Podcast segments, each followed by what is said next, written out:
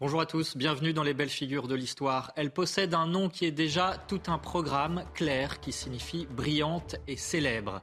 Mais cette célébrité pour Sainte-Claire ne se fera pas selon les critères du monde. Dans sa vie, elle sera une femme courageuse qui avait tout pour elle, la beauté, la fortune, une famille noble, mais elle a choisi pourtant de tout quitter pour devenir religieuse, malgré aussi l'opposition de sa famille. C'est donc une sainte parmi les plus aimées avec Saint François, mais elle a vécu la plus grande partie de sa vie cachée dans un couvent à Assise en Italie et c'est ainsi qu'elle a contribué à réformer l'Église. Nous partons donc à sa découverte, à la découverte de Sainte-Claire avec le Père Vincent de Mello. Bonjour mon Père, merci d'être avec nous et également évidemment avec Véronique Jacquier. Bonjour Véronique. Bonjour à tous. Alors pour commencer, eh bien, euh, le jour de la fête de Saint François d'Assise, le 4 octobre, euh, Saint François d'Assise qui fut le mentor et l'alter ego en quelque sorte franciscain euh, chez les hommes donc de Sainte-Claire, eh bien nous nous sommes rendus, c'est exceptionnel, dans un couvent des Clarisses à Nantes. Regardez ce reportage de Jean-Michel Decaze. C'est à l'occasion de la fête de Saint-François d'Assise que les Clarisses de Nantes, fait rarissime, ouvrent leurs portes à notre caméra. La communauté s'estime mal comprise. Je pense qu'il y a beaucoup d'images dans la tête des gens par rapport à des films anciens. Donc euh, on est derrière les grilles, on prie toute la journée. Euh, euh, Et c'est pas ça. Bah, on prie, mais euh, on vit une vie ordinaire comme tout le monde. Il faut bien faire à manger, il faut bien euh, entretenir le monastère. À Nantes, 21 sœurs âgées de 31 à 88 ans occupent leur monastère en plein centre-ville. Une communauté qui vit dans la simplicité en respectant cinq grands principes, la prière, l'étude des textes sacrés, la méditation, la vie fraternelle et le travail. On a donc cette machine-là qui imprime et cette les sœurs Clarisse réalisent des travaux d'imprimerie pour le diocèse. Une communauté qui préfère se dire en retrait du monde plutôt que cloîtrée. Car le monde, pas celui des clashs permanents et des polémiques, elles le connaissent. Elles le connaissent au travers de tout ce qu'elles accueillent. Les gens peuvent venir confier effectivement leurs, euh, leurs soucis. Il y a beaucoup de gens qui viennent à l'accueil, qu'on reçoit aussi les messages par mail. Euh, beaucoup d'intentions, des téléphones. Dans le monde aujourd'hui, on, cache les problèmes qu'on a. Hein, il faut vraiment être en confiance. Et nous, on a l'impression qu'au contraire, tout nous arrive. Toutes les, toutes les difficultés, toutes les misères, les gens viennent se confier. Euh, ils savent que ce sera accueilli et voilà. Leur diagnostic est sans appel. La vie est de plus en plus difficile. Les gens sont en morceaux, disent les Clarisses. Ils ont besoin d'ouvrir leur cœur. Voilà le reportage signé Jean-Michel Decaze à Nantes. Alors, Père de Mello, peut-être une réaction parce que malgré ou peut-être grâce à leur clôture, donc ces Clarisses répondent finalement à un besoin en profondeur de ce monde et c'est quand même très intéressant. Oui, et puis un besoin de Dieu, un besoin de contemplation, un besoin de retrait du monde précisément. Euh, précisément, les, religieux, les ermites même, hein, euh, et les moines euh, ne se mettent pas derrière un cloître ou dans la solitude pour, pour se couper du monde, mais pour mieux le porter et mieux l'aimer. Hein. Et c'est pas une fuite de ce monde, c'est une manière de, de le présenter à Dieu euh, avec cette certitude qu'il faut, et cette conviction très profonde qu'il faut absolument une sorte de colonne de prière qui monte euh, de la terre vers le ciel euh, pour relier ce monde à Dieu. Et que si ce monde n'est pas relié à Dieu, s'il n'y a pas des vies qui s'offrent pour cela, ben, ce monde part en vrille. Voilà. Et, et, c'est vrai que les contemplatifs, les, les moines, les moniales sont souvent le réceptacle de toutes les souffrances de cette terre. C'est incroyable, en fait, ce qu'ils connaissent du cœur de l'homme et, euh, ce qu'ils connaissent aussi, du coup, euh, des remèdes à y apporter. Alors, euh, Véronique, pour revenir aux intuitions fondatrices de ces religieuses clarisses qu'on a vues, eh bien, évidemment, il faut découvrir la vie de Sainte Claire, qui commence par une jeunesse digne d'un roman. Oui, digne d'un roman d'aventure. Elle est née en 1193 à Assise, en Ombrie, en Italie. Euh, elle appartient à l'aristocratie. Elle est belle, elle est douce, elle est élégante. Mais sans doute est-elle déjà tournée vers Dieu dès l'enfance, parce qu'en secret, elle aime partager ses desserts avec les pauvres. Elle s'appelle Claire parce que sa maman, quand elle était enceinte, a eu l'intuition qu'elle aurait un enfant qui serait une lumière, qui porterait une lumière au monde, dont ce, ce joli prénom de Claire, de Clara bien sûr en italien. Alors les années passent, elle a 17 ans et comme euh, toute aristocratie à l'époque, on veut bien entendu la marier. Elle fait tout pour retarder le mariage parce que elle a assisté à des prêches de carême d'un homme qui s'appelle François Bernardone et qui sera le grand Saint François d'Assise, comme lui donc de la même ville et euh, qui a tout quitté pour suivre le Christ. On le prend pour un, fou, François, hein, non seulement parce qu'il était euh, riche, son parent était, son père était un, marchand, il abandonne la richesse et le tout pour suivre Jésus d'une façon extrêmement joyeuse. Donc, euh, il a du succès dans les rues d'Assise. On vient l'écouter. Euh, et Claire veut absolument le rencontrer. Mais à l'époque, bien entendu, une jeune fille ne s'adressait pas comme ça à un homme qui avait 12 ans de plus qu'elle. Euh, donc, elle décide de braver deux interdits fondamentaux. Elle le rencontre en secret pour lui faire part, elle aussi, de son désir de suivre le Christ. Et puis, le soir du dimanche des rameaux, 1212, tenez-vous bien, elle a seulement 19 ans. Elle quitte la maison paternelle, donc euh, incroyable transgression, pour rejoindre le fameux François d'Assise et ses frères franciscains à la petite chapelle de la Portioncule en dehors d'Assise, une chapelle qui a évidemment joué un grand rôle euh, dans la vie franciscaine et qui jouera aussi un rôle dans la vie de Claire. Alors Père de Mélo, c'est quand même une sacrée rebelle, Claire, déjà parce qu'elle est euh, une âme de feu, sans doute, non? C'est une âme de feu qui a une sorte d'intuition très très tôt, cet appel à la, consécration à Dieu.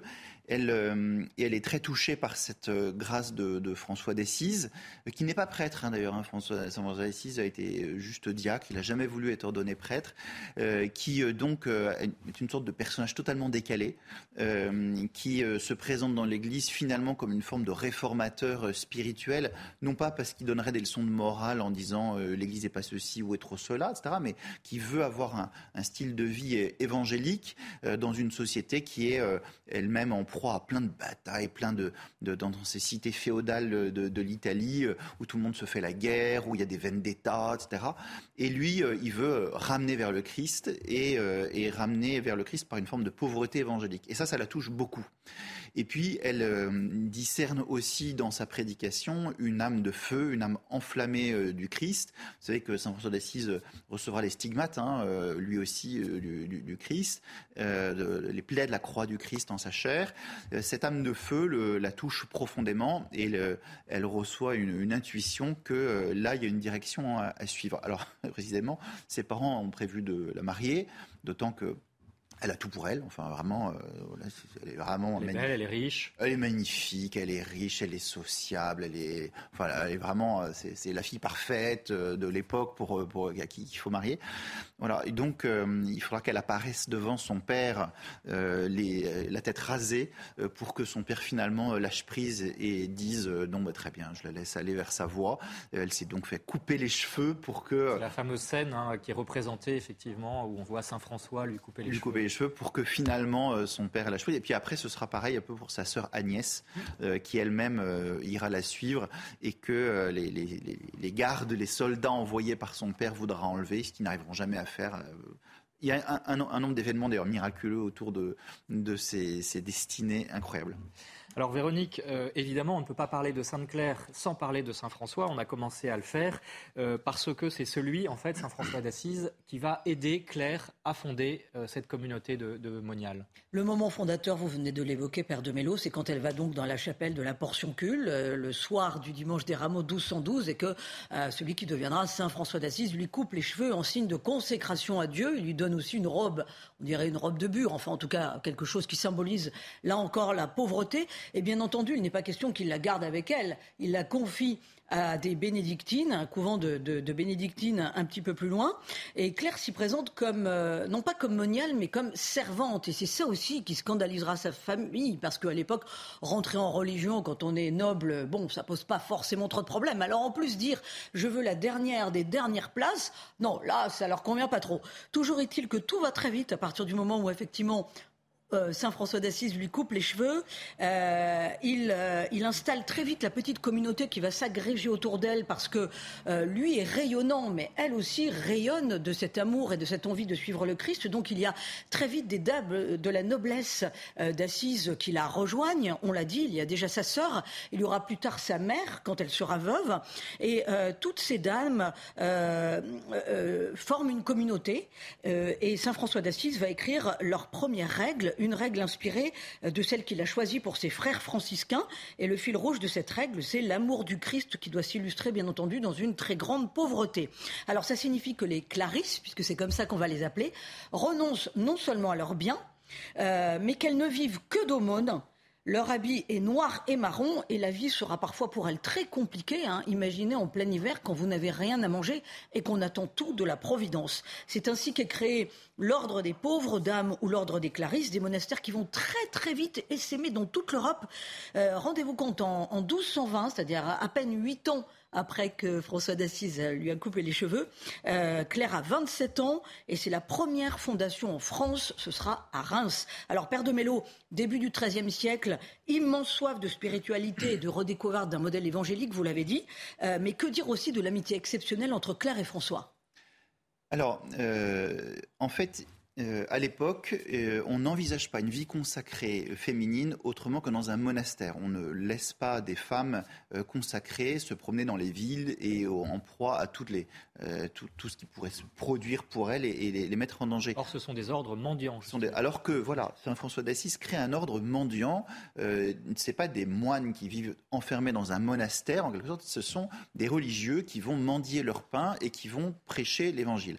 Pour les femmes, euh, du coup, se pose la question comment faire? Euh, il faudra attendre Saint Vincent de Paul pour un ordre religieux qui euh, ne soit pas cloîtré.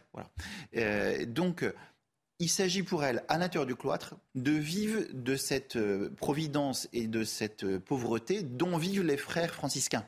En fait, l'amitié François-Claire amène à créer une spiritualité de pèlerins à l'intérieur d'un lieu stable, euh, d'un lieu euh, clos. Euh, et donc il faut arriver, et donc il les installe à Saint-Damien, vous savez, c'est l'église qu'il a rebâtie, qu'il a reconstruit, c'est pour ça qu'on va les appeler longtemps les Damianites. Et, et donc il s'agit pour elles de vivre détachées de tout. Le dépouillement total. Dans un dépouillement total, il faut voir les conditions d'ascèse et spartiate dans lesquelles elles vivent, c'est absolument incroyable. Euh, Claire, d'ailleurs, euh, a pour elle d'ailleurs une exigence d'ascèse euh, extrême, beaucoup plus de prudence pour ses filles et, beaucoup de pondération pour ses filles spirituelles, entre guillemets, mais elle va leur apprendre à ne vivre de rien. Voilà. quitte d'ailleurs à ce que la Providence de temps en temps opère un certain nombre de miracles qui sont maintenant bien célèbres pour pourvoir à leurs besoins. alors justement, Père de Mello, pourquoi est-ce que cette pauvreté radicale choisie, voulue par Sainte-Claire et, donc les Clarisses, en quoi était-elle nécessaire et en quoi aussi a-t-elle servi euh, au renouveau, au retour aux sources évangéliques en quelque sorte à cette période du XIIIe siècle? Ben, Nous avons souvent une image un peu fantasmée, un peu une image d'épinal du Moyen Âge chrétien, où tout le monde, une société très unifiée, très apaisée, très, euh, où tout le monde serait chrétien.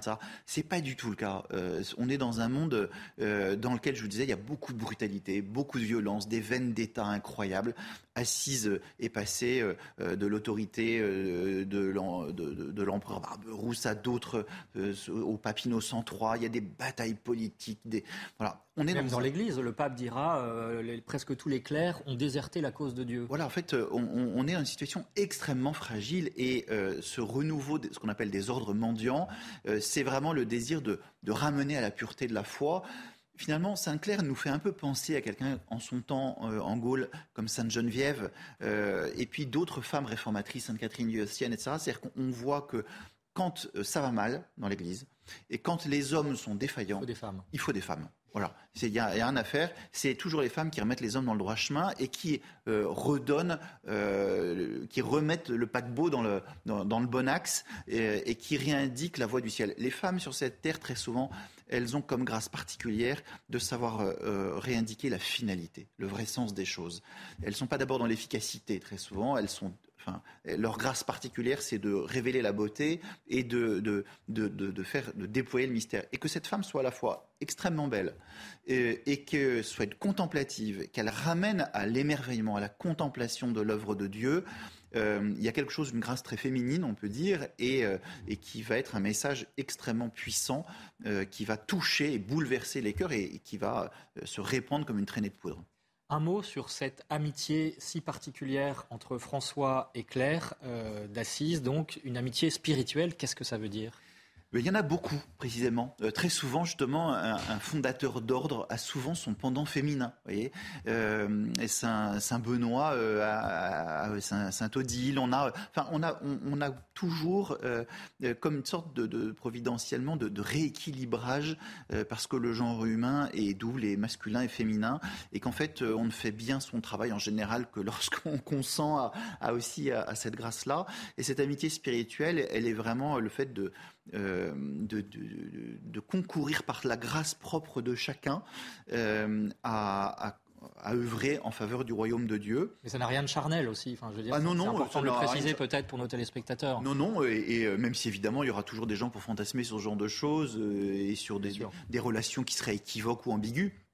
Euh, on peut, vous savez, avoir des relations euh, hommes-femmes euh, qui ne soient pas ambiguës. Hein, ça doit être possible quand même. Hein, et, on peut espérer. Et, ça s'est vérifié bien des fois pour la plus grande gloire de Dieu et pour le, bien de, tous les hommes qui, qui sont allés servir. Alors Véronique, euh, ce qui est intéressant aussi dans la vie de Sainte-Claire, c'est que d'une certaine manière, elle a dû euh, s'émanciper entre guillemets de la tutelle de Saint François euh, par nécessité, hein, puisqu'il est mort assez rapidement après, et, qu'elle a eu son existence propre. Hein. Ça, c'est très important de le noter. Elle a tout à fait été capable de sortir de son ombre. Elle se considérait d'abord comme la petite plante de François. Il l'aide à grandir et à fleurir spirituellement. Mais François va mourir quand elle a 33 ans. Lui avait 12 ans de plus, donc et elle va vivre quand même 26 ans sans lui mais elle le gardera évidemment toujours dans son souvenir et elle se réjouira de sa rapide béatification. Alors pour dire la stature qu'elle avait à elle toute seule, parce que c'est quand même aussi un monument pour son époque en tant que femme, elle résiste à la pression des cardinaux et de la société civile de l'époque qui veulent lui faire accepter des propriétés foncières. On lui dit non, non, pas question de rester si pauvre, on vous donne des terrains, on vous donne des maisons. Et elle, elle dit non, non, non. Toute la vie de Claire est tendue vers un désir de, de vivre pauvrement. Ensuite, en, en 1240, elle a 47 ans les Sarrasins attaquent le monastère de Saint-Damien à Assise et elle les repousse en leur présentant l'ostensoir avec le Saint-Sacrement, donc le corps du Christ.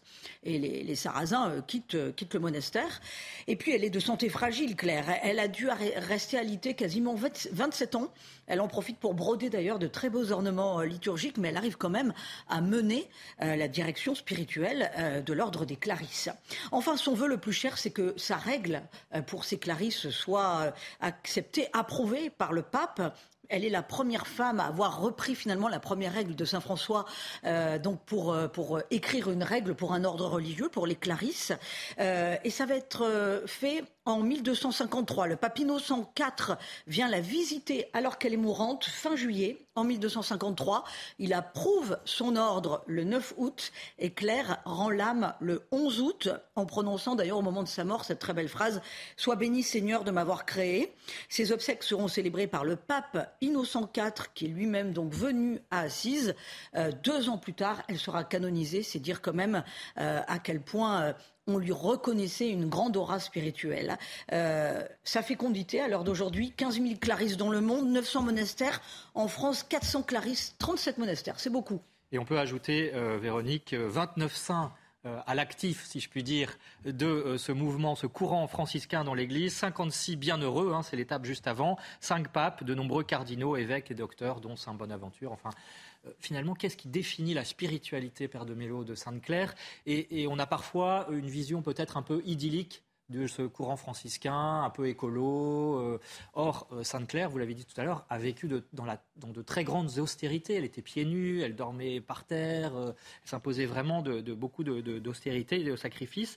Cet esprit de pénitence, c'était pour réformer l'Église aussi?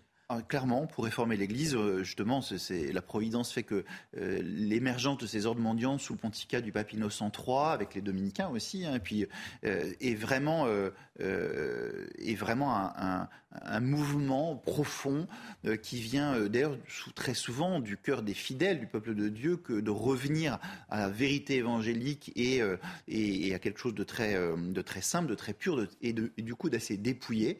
et dans ce, ce dépouillement, il me semble qu'il y a un message extrêmement prophétique, hein, qui reste extrêmement contemporain, dans une société de consommation, de, mondialisation, etc., de revenir aux sources, de revenir à la simplicité, à une très grande simplicité, à la fois la vie contemplative, et la simplicité, la pauvreté. Là, il y a véritablement un message qui est encore à recevoir pour aujourd'hui. Alors, euh, très rapidement, euh, Véronique, car il nous reste peu de temps malheureusement. Euh, pour découvrir évidemment Sainte-Claire, il faut aller à Assise. et puis, dites-nous un peu les lectures qu'il faut faire pour mieux découvrir sa vie. Oui, alors si vous allez à Assise, bien entendu, la basilique Sainte-Claire, hein, qui a été construite pour honorer la sainte tout de suite après sa mort, en 1260, et elle contient la chasse avec une reconstitution de Sainte-Claire en habit de Clarisse. Ensuite, évidemment, ne pas oublier que Sainte-Claire est l'une des rares femmes du Moyen Âge dont les écrits ont été conservés. Elle écrivait les textes à l'époque en latin. Alors, euh, qu'est-ce qu'on peut lire pour mieux la découvrir euh, Un brûlant désir d'aimer Sainte-Claire d'Assise par une sœur Clarisse qui s'appelle Catherine Savé, c'est aux éditions franciscaines. En collaboration toujours avec Catherine Savé, je vous recommande l'histoire des Clarisses de 1220 à nos jours. C'est de Marie-Colette Rousset, c'est aux éditions euh, Salvatore. Et puis dans la collection Il était une fois chez Décitre, il y a Sainte-Claire d'Assise par Mauricette Vial-Andreu. N'oublions pas non plus euh, la une de France catholique pour euh, approfondir chaque semaine la vie des saints avec un numéro spécial cette semaine consacré à la question de l'euthanasie. Vers quel monde nous allons si nous ne respectons plus Tu ne tueras point, l'un des dix commandements. Merci euh, Véronique. Quelques mots pour terminer, pour vous dire que Sainte-Claire est fêtée le 11 août, qu'elle est la patronne des brodeurs. Et oui, on l'a dit tout à l'heure, elle brodait beaucoup de vêtements liturgiques, mais aussi des lavandières. Conformément à son nom, elle assurait la propreté et la blancheur de ceux-ci, des vêtements, des aveugles à cause de son nom, et puis parce qu'elle euh, aurait eu sur son lit de mort la vision de ses obsèques. Et plus étonnamment, la patronne de la télévision des télécommunications depuis 1958, parce que la tradition rapporte que clouée au lit, elle a vu et entendu la messe chez les frères franciscains, bien loin de son lieu d'alitement. Voilà, merci beaucoup Père de Mello d'avoir éclairé justement euh, Sainte-Claire. Et puis peut-être un dernier mot, pourquoi est-ce qu'on donne des œufs à Sainte-Claire? C'est aussi une tradition euh, assez fréquente. Euh, là, vous me prenez une colle, j'avoue. Alors en tout cas, pour faire venir le beau temps, ça, on est sûr oui, c'est que, y a une la recherche est celle-ci, lors notamment des mariages. Et puis le dicton du jour qui s'affiche à la Sainte-Claire. Si l'éclair étonne, c'est l'annonce d'un bel automne. Donc on verra s'il se passe réellement. Sainte-Claire le 11 août, évidemment, le jour Exactement, absolument. Mais nous sommes en plein automne. Merci à vous deux. Merci d'avoir suivi cette belle figure de l'histoire, pleine de ressources, donc vous l'aurez constaté.